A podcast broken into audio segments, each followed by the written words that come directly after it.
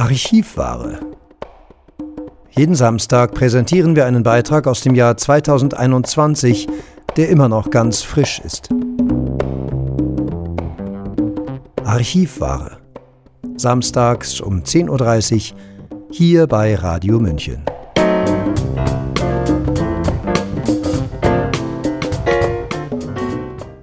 Herzlich willkommen bei Radio München.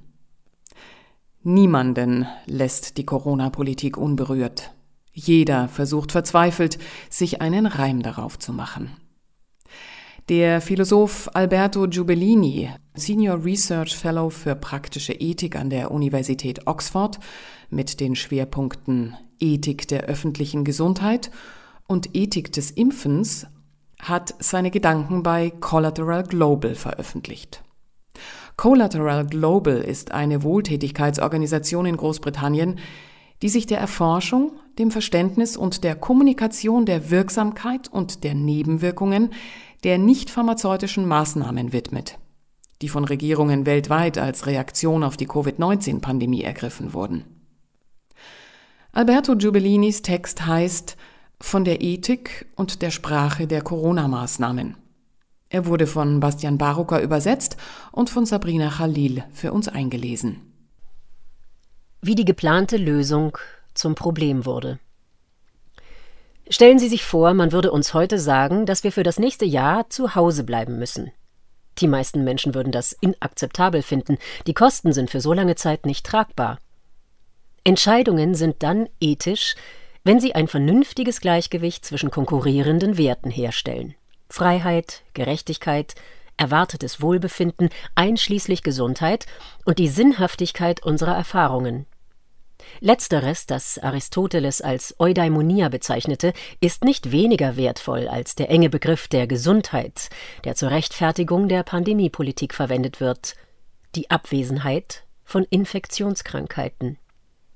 In Wirklichkeit ist Gesundheit ein Zustand des vollständigen psychophysischen Wohlbefindens, wie die Weltgesundheitsorganisation WHO wissen sollte, da dies genau die Definition ist, die in ihrer Verfassung verwendet wird. Der Mensch ist von Natur aus sozial, und ein sinnvolles Leben ist ein wesentlicher Bestandteil der Gesundheit. Wenn man Menschen zu lange ihrer natürlichen sozialen Beziehungen beraubt, wird die Fähigkeit, ein sinnvolles Leben zu führen, beeinträchtigt und damit die Fähigkeit, normal zu funktionieren und sich wohlzufühlen. Wenn wir dem Leben weniger Sinn geben, indem wir die soziale Interaktion einschränken, gefährden wir genau die Gesundheit, die angeblich durch strenge Maßnahmen geschützt werden soll. In diesem Sinne sind langfristige Eindämmungsmaßnahmen wie Lockdowns selbstzerstörerisch. Zumindest würde man bei länger andauernden Verboten eine massive Zunahme psychischer Gesundheitsprobleme erwarten. In der Tat ist die Verschlechterung der kollektiven psychischen Gesundheit in den letzten zwölf Monaten nur einer der Kostenpunkte der Maßnahmen, die dieses Projekt hier ans Licht bringen wird. Wenn also eine solche Ankündigung heute gemacht würde, würden die meisten Menschen erkennen, dass ein Jahr Lockdown die Kosten für unsere Gesundheit und unser Wohlbefinden nicht wert ist, unabhängig vom erwarteten gesundheitlichen Nutzen. Blicken wir zurück in den März 2020.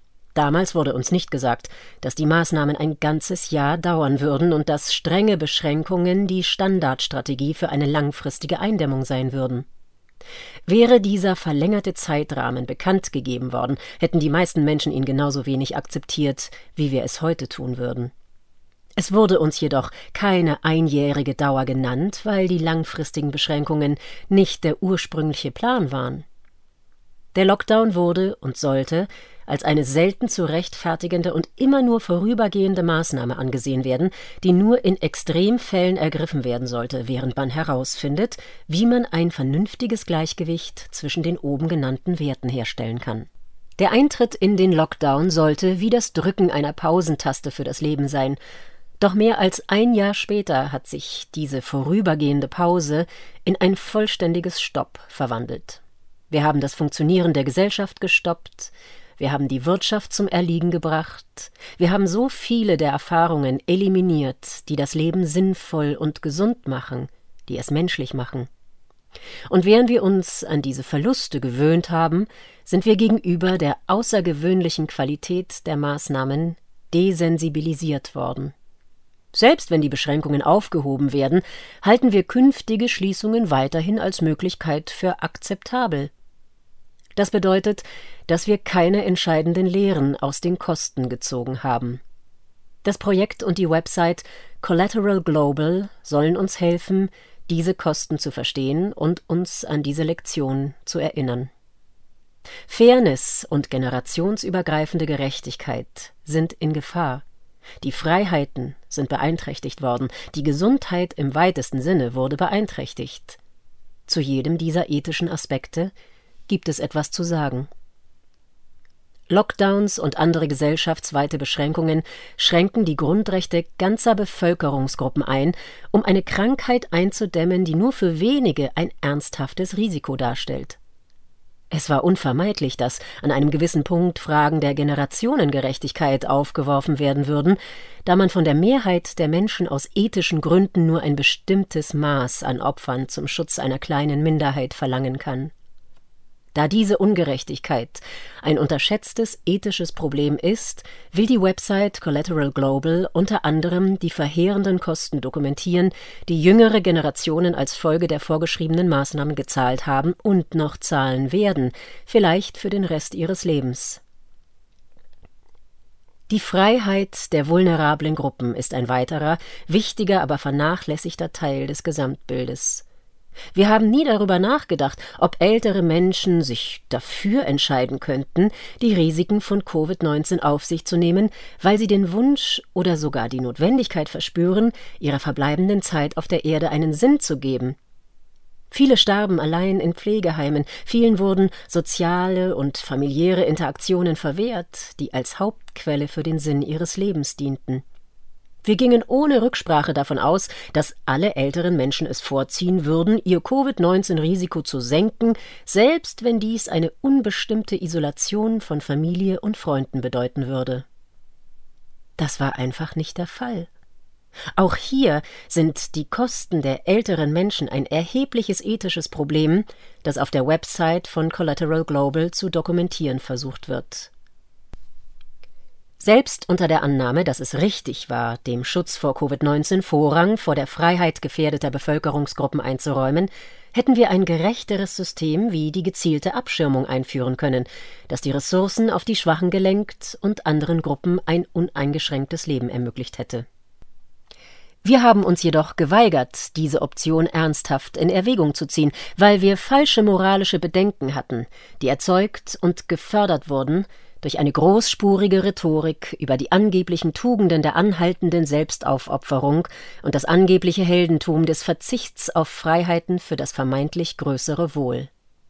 Wir haben eine perverse Vorstellung von Gleichheit angenommen, bei der aus Wir sitzen alle im selben Boot ein Wir sollten alle schlechter stellen um der Gleichheit willen wurde. Wenn Slogans und Rhetorik die Vernunft ersetzen, entsteht das Gegenteil von Ethik.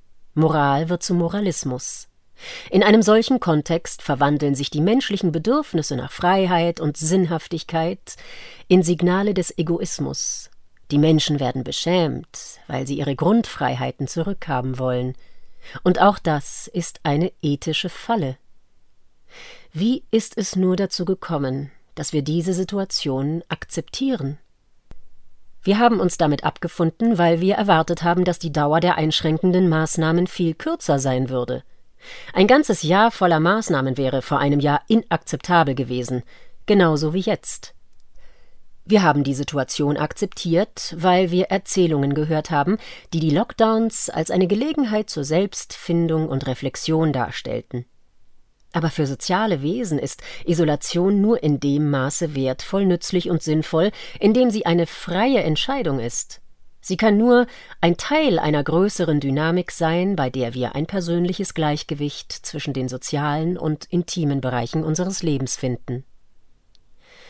Wir haben sie akzeptiert, weil wir mit Angst und Panik reagiert haben.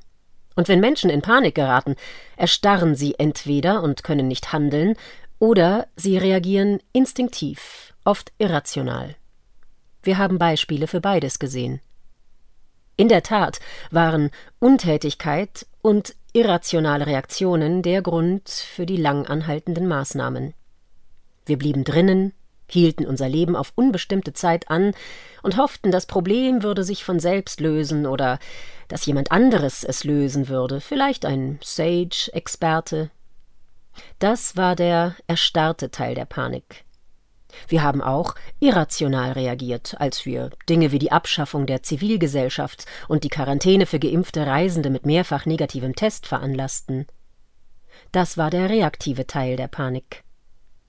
Die angemessene Reaktion auf Krisen ist Aktion, nicht Reaktion. Die Panik war anfangs verständlicher, als viele glaubten, die Sterblichkeitsrate von Covid-19 sei höher, als wir heute wissen. Anfängliche Schätzungen gingen von einer Sterblichkeitsrate von 5 bis 15 Prozent in allen Bevölkerungsgruppen aus, was sicherlich eine beängstigende Aussicht ist.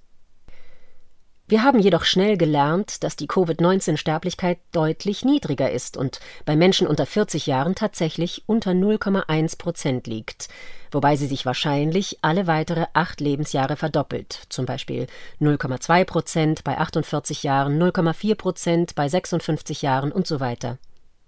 Diese Schätzung ist niedrig genug, um die derzeitigen Ängste der großen Mehrheit als irrational zu bezeichnen. Als das Risiko begann, weniger beängstigend zu erscheinen, wurden unsere Ängste auf andere Weise geschürt. So wurden wir zum Beispiel durch den Fokus der Mainstream-Medien auf Sensationsmeldungen statt auf Fakten verängstigt. Die scheinbar endlosen Geschichten über Menschen, die an Covid-19 starben, machten uns deutlich mehr Angst als die oben erwähnten tatsächlichen Sterblichkeitszahlen.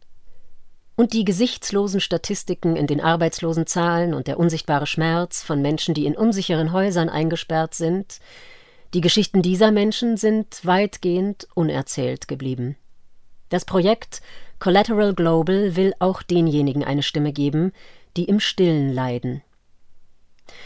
Irgendwann kommt der Punkt, an dem es egoistisch wird, die eigenen Ängste in den Vordergrund zu stellen, vor allem wenn diese Ängste eine Politik unterstützen, die die Freiheit und die geistige Gesundheit anderer gefährdet.